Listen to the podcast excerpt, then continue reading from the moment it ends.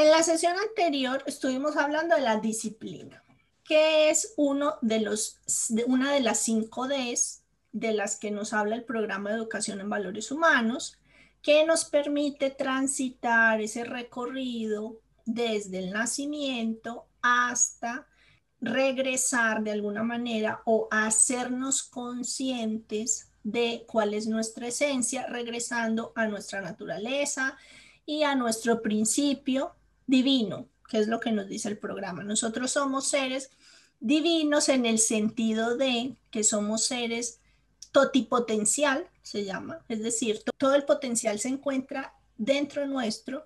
Eso significa que podemos ser todo aquello que, que, deseemos ser, pero no de, es que yo quiero ser piloto, entonces puedo ser piloto y me voy a concentrar para ser piloto, no, sino que está dentro nuestra la semilla de los valores humanos y tenemos todo el potencial para desarrollar esos valores humanos. ¿Cuáles son las cinco Ds? Dedicación, devoción, disciplina, discernimiento y determinación. Ya hemos hablado de las dos primeras y estábamos hablando de la disciplina. Habíamos hablado de la disciplina como responsabilidad y que podía ser tanto individual como social, grupal.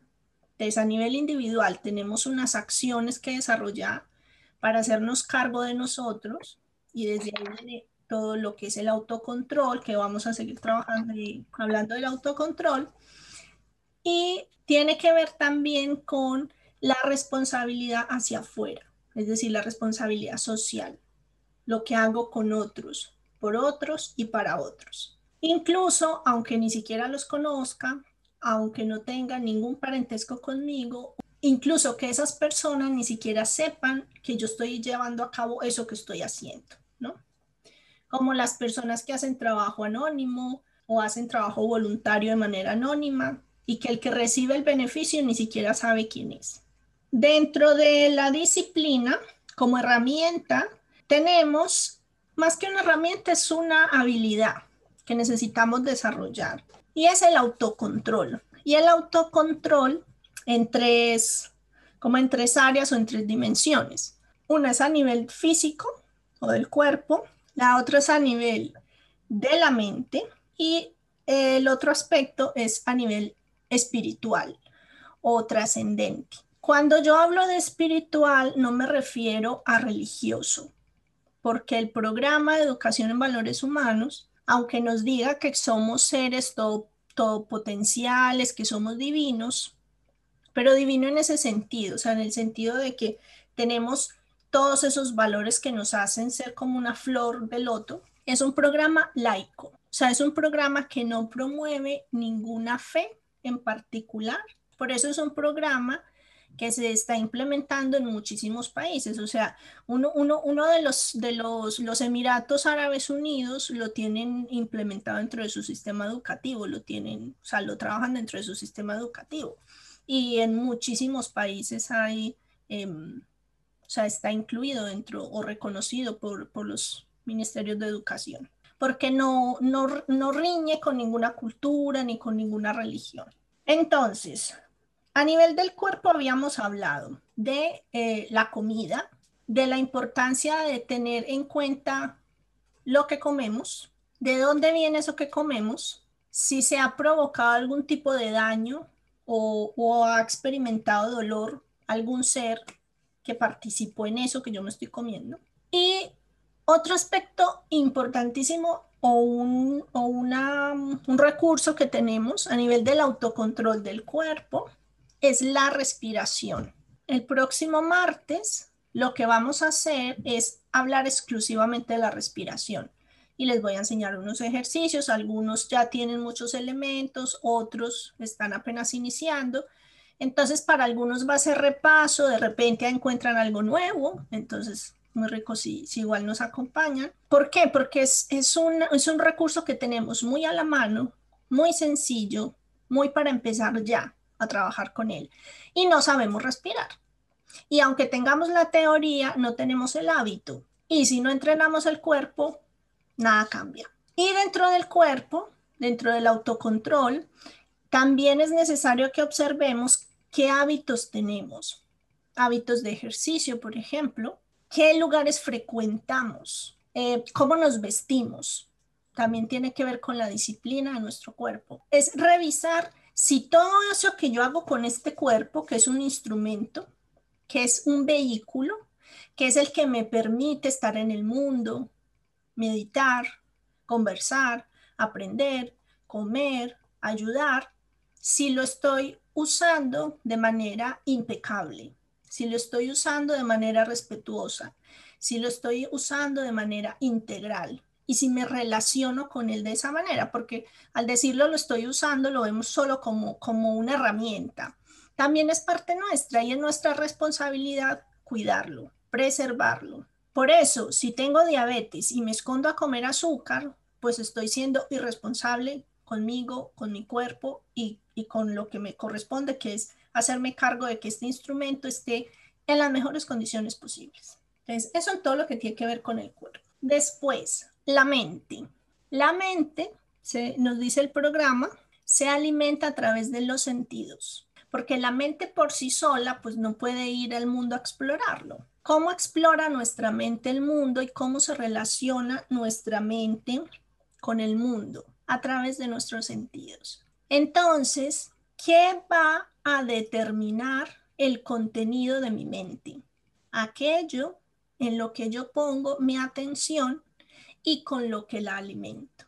Es un tipo de alimento también. Aquello que yo veo alimenta mis pensamientos. Aquello que yo escucho alimenta mi mente, mis pensamientos. Aquello de lo que yo hablo alimenta mis pensamientos aquello que yo toco, las experiencias que tengo, los lugares que visito, las personas con las que estoy, alimentan mis pensamientos. En, Oriente se, se habla mucho de buscar la compañía de los buenos. Y buscar la compañía de los buenos no significa que vamos a sacar un test. A ver si el que está al lado mío es bueno. A ver, es esta esta Valeria, esa cara tendrá cara de buena o no tendrá cara de buena. Porque ahí entramos a juzgar. O sea, nosotros no somos los que definimos si una persona es buena o no es buena, son sus acciones. Y es lo que me provoca a mí estar con ella.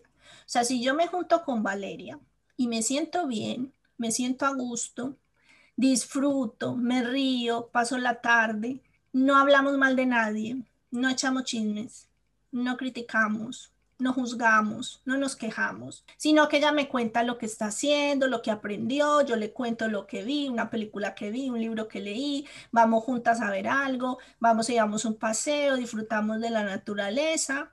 Esa es la diferencia. Entonces, Valeria será alguien con quien yo quiero estar. ¿Por qué? Porque me nutre, me alimenta, me energiza, me enriquece estar a su lado. Incluso si no estoy bien, si estoy algo triste, si tengo algún problema, pues se lo puedo contar y ella me va a escuchar, no me lo va a resolver, de repente ni siquiera me da las soluciones, pero me escucha, que ya es un gran servicio.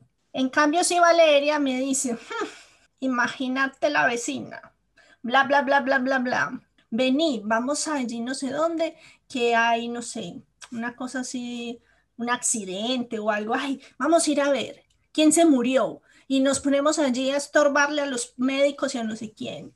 Si todo lo que me invita, todo lo que me, lo, lo que me trae, todo lo que me muestra, me estimula negativamente, no me aporta, no me ayuda a crecer, no me hace ser mejor ser humano, entonces no es una compañía buena. No quiere decir que yo entonces le voy a decir, Valeria, no puede ser tan mala persona, no puedes criticar, no puedes hacer esto, no puedes hacer lo otro, porque entonces yo me convierto en, un juez. Y eso pasa mucho cuando empezamos a explorar todo este mundo espiritual y de crecimiento personal y que empezamos a ver las cosas distintas. Entonces empiezo, ay, Valeria, vos comes carne. Hmm, qué poco espiritual. Ay, Valeria, uno no puede hablar mal de la gente. Usted está hablando mal de la gente, no sé quién, no sé cuánto ella puede hacer lo que quiera. Yo hago lo que a mí me corresponde y con lo que yo me siento bien. Si en algún momento veo que lo que ella hace y lo que yo hago no van en armonía, pues nos tendremos que separar. Y cuando nos separamos, ella me va a decir, ¿qué pasó? ¿Dónde estás? vamos allí a echar chisme de la vecina, cotilleo, como dicen aquí. Entonces yo le puedo decir, mira, si quieres, pues vamos, damos un paseo, pero no me cuentes ningún chisme. Yo no quiero saber cotilleos.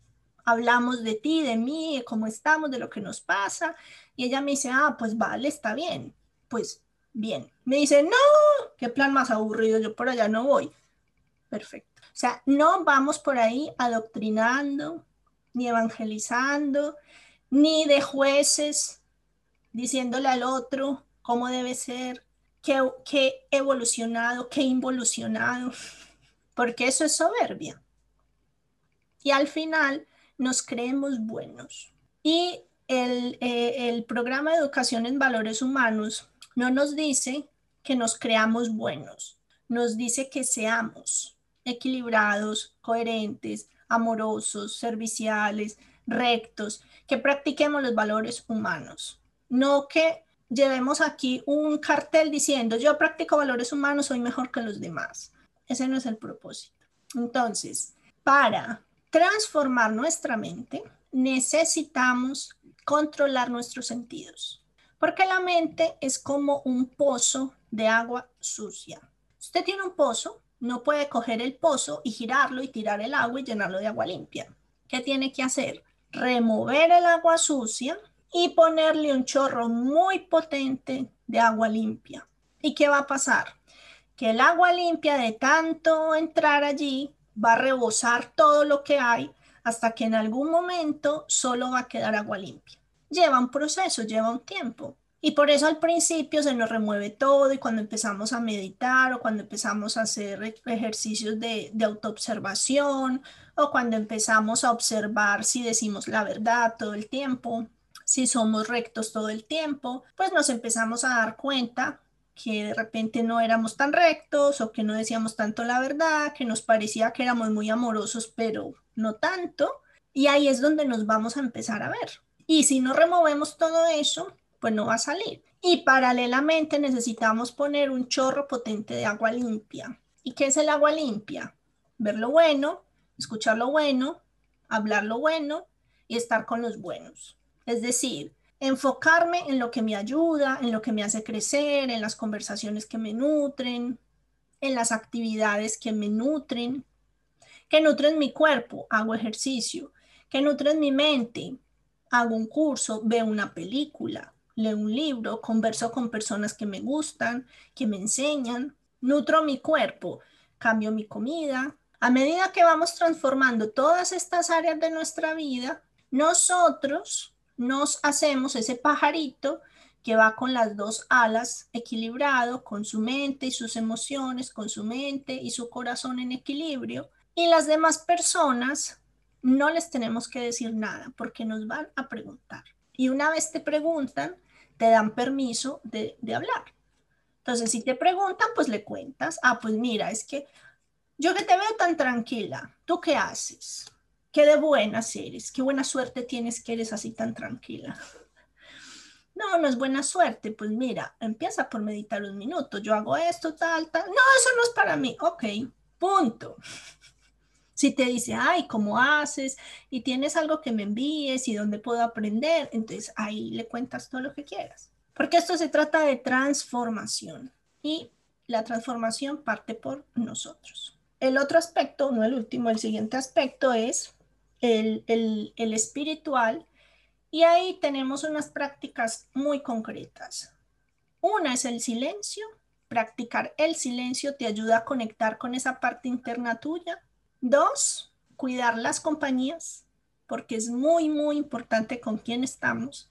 Y más ahora, más en un momento como este, en el que hay tanto temor, tanta queja, tanta incertidumbre, tanto miedo, si podemos ser luz, faro para alguien, ayudarle, mostrarle posibilidades, genial. Si no, eviten conversaciones de queja, de qué mal está todo, de eh, nos vamos a morir todos y ese tipo de conversaciones no ayudan, no sirven. Y además, pues que son absurdas porque nadie conoce el futuro. Y el servicio. Entonces son tres prácticas, el silencio, cuidar las compañías y practicar el servicio a nivel de la mente, controlar los sentidos y poner límite a nuestros deseos. Y a nivel del cuerpo, la respiración, cuidar los hábitos, o sea, los hábitos que tenemos, a dónde vamos, con quién vamos, o sea, a dónde llevamos el cuerpo y hacer ejercicio. Ese es como, en resumen, cómo podemos practicar el autocontrol que nos va a permitir desarrollar mayor disciplina. Entonces, en la siguiente sesión vamos a hablar de respiración. Les voy a enseñar algunas eh, pautas básicas de respiración para que puedan ir practicando y acompañen esa práctica del silencio con adecuadas técnicas de respiración y de este modo, poquito a poco, pues lo van incluyendo en su, en su disciplina habitual. Como tarea, elija cada uno un aspecto en el que trabajar. Si va a trabajar en el cuerpo, elija una de las posibilidades. Si va a trabajar en la mente, pues póngale control a uno de los sentidos, no a todos, porque entonces no lo va a hacer. Póngalo a uno. Es decir, voy a estar muy atento a lo que voy a ver y voy a controlar lo que veo. Voy a hacer dieta de televisión, por ejemplo. O en el aspecto mental, perdón, espiritual, observen más eh, las compañías que tienen o hagan práctica del silencio o hagan servicio. Esa, esa sería el, el propósito para esta semana. Y ahora vamos a hacer la meditación.